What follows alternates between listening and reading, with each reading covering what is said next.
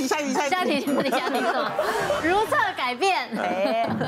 那基本上呢，尿液可以告诉我们很多事情，从颜色上面可以知道很多事情，那从味道上面也可以知道，因为我们尿液里面还有阿摩尼亚，大家都知道嘛。那只要有细菌滋生的时候，细菌会发酵，那自然就会产生腐败的臭味。再来就是渣渣，就是尿骚味吗？更浓更臭。更臭，有一种腐败食物的味道，会比那个更臭。像尿布上面发酵久了以后，它发酵过后是差不多那个味道。嗯，再来就是渣渣，大家都知道结石嘛，哈，结石有分呃尿酸结晶或是含钙结晶，它基本上都是一些结晶的渣渣。但是当我们感染的时候，我们膀胱内皮会剥落，所以会有一点白白的粉末。呃，比较粘稠一点的膀胱上皮剥落出来，所以也是会有很多的渣渣。再就是大家都知道的泡泡尿，也就是蛋白尿。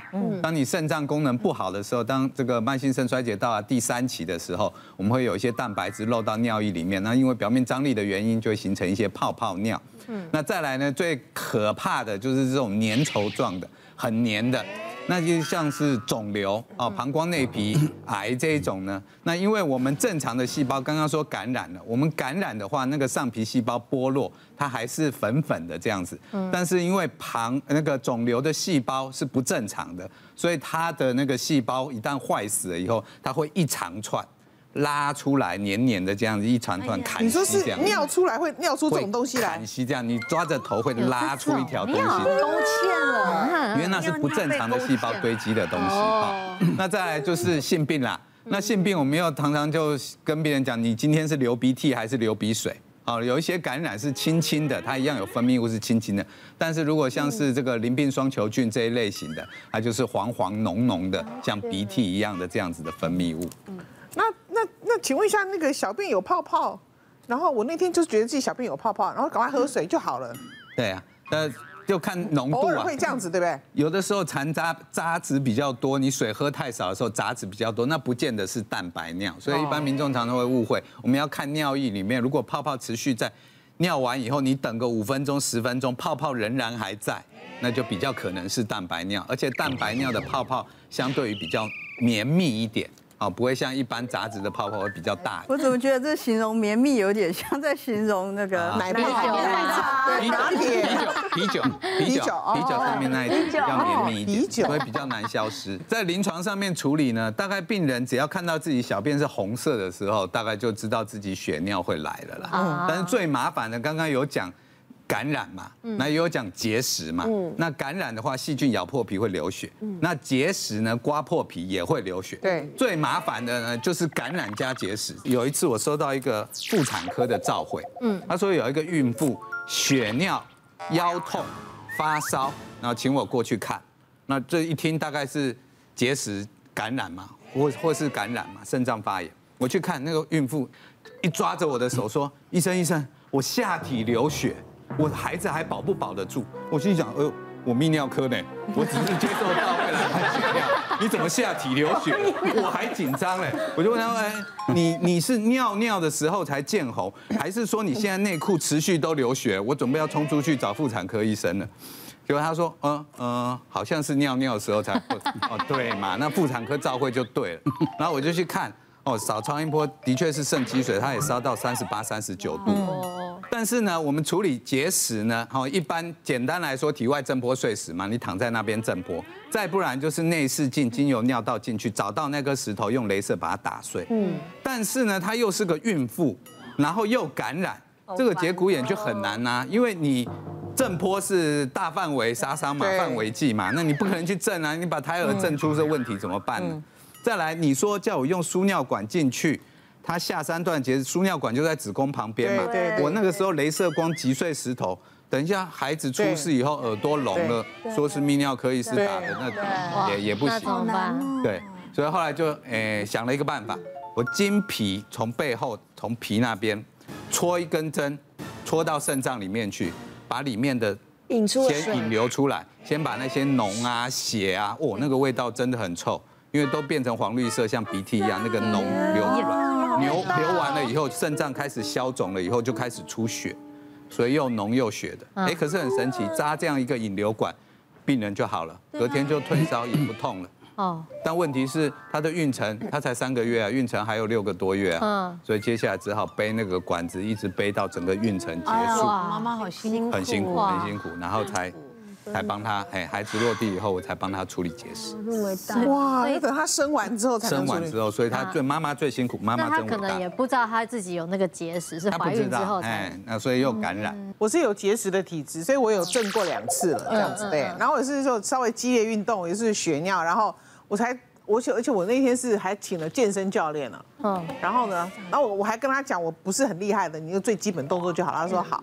所以我就这样子上来下来，这样上来下来，这样上来下来，这样子，就是最基本的这样子。然后呢，我回去就血尿了。然后第二天呢，就去问医生。然后是因为运动，然后我不知道是不是这样子啊。然后我就问医生，然后医生说，你做了什么事情？哈，我说我做运动。你为什么要运动？我说那我可以不要运动。医生讲错。你不要运动了。我说哦好。我是有牌照的人，我是有医生只是不要运动的人。然后后来就是后来就是用正的那样。那因为我一一直有例行健康检查，所以我十年前他就有跟我讲说，哎，你的肾脏有一包沙，啊，有这个东西吧？哈，沙。我有个气势，它就是一个，比如说这是肾脏啊，它这边就有一个空间呐，有个小房间，但是它是密闭的，然后里面有一包沙这样子。我说那会怎样？他说观察。哦，好。那我经过。日月精华，哈，十年修炼，OK，好，对，然后终于降落，终于有一天医生说，又又是血尿，然后他就说，哎，不行哦，你那个已经都是石头了，我目测，我目测已经三十颗了，这一定要开刀把那个口打开，然后把那个石头夹出来，这样子就对了。我说哦，好吧，那就只好这样做了嘛，对对。结果呢，等我醒来之后，医生说，你知道你有几颗吗？我说不是有三十几颗。他说一百零八颗，哇，一百零八条好汉在你身边，好多，你真的修炼的很好，唯一自愿的在这里，谁有一百零八颗？就是一百零八绝对就是一个讯号，是的，是的，啊。当你尿液里面渣渣很多的时候，这就是一个警讯啊！一开始那个所谓的沙就是这种渣渣，但你养久了，每一颗色粒子就开始变大，是是是，每一个渣渣。而且我是我是闭锁的，所以它流不出来。那个手术呢，那个医生说，为了做你这个手术，我手都快冻伤了，因为他要一直一直夹一颗一颗夹，纯手工，对，纯手工，那就不能运动了，不能那么激烈运动。哦。对，所以还好，我一直都没有激烈运动。对，好，有一个女生哦，帮她男朋友口爱，结果出来怎么腥味严重？一看，哇，绿色的。那正常我们是乳白色的嘛，嗯，她这个是绿色的，就跟她说：“你这个我不跟你往来啊，你这样子是第一次就吓死了，嗯你你赶快去就医啦，就去就医了。结果医生说绿色的。”那应该是绿脓杆菌了哈，绿脓杆菌感染的射护腺炎哈。嗯，他说如果你是金黄葡萄球菌或者是大肠杆菌，就是黄色的。嗯，所以精液的颜色有时候也可以给我们一些参考。这可以参考的人不多吧？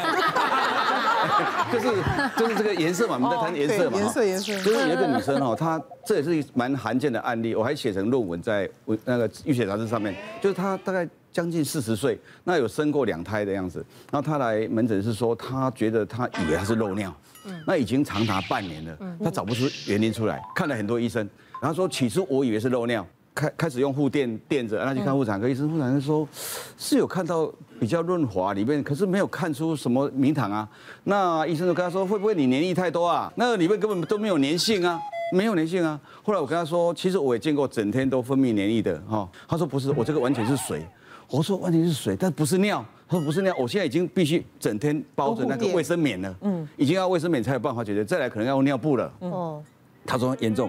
他说我本来已经放弃这治疗，因为我看那么多医生都没办法的时候，在医师好了看到我在讲一个东西，他说哎，这这医生好像看很多怪病哦，好来看我，你知道吗？我说哦，你这个病也是还是很怪异哦，反正就是这样，整天都是在流东西出来的。因为医生给我做超音波啊，内诊都做了。他说我是也上网啦，说很多水要考虑到输卵管癌啊。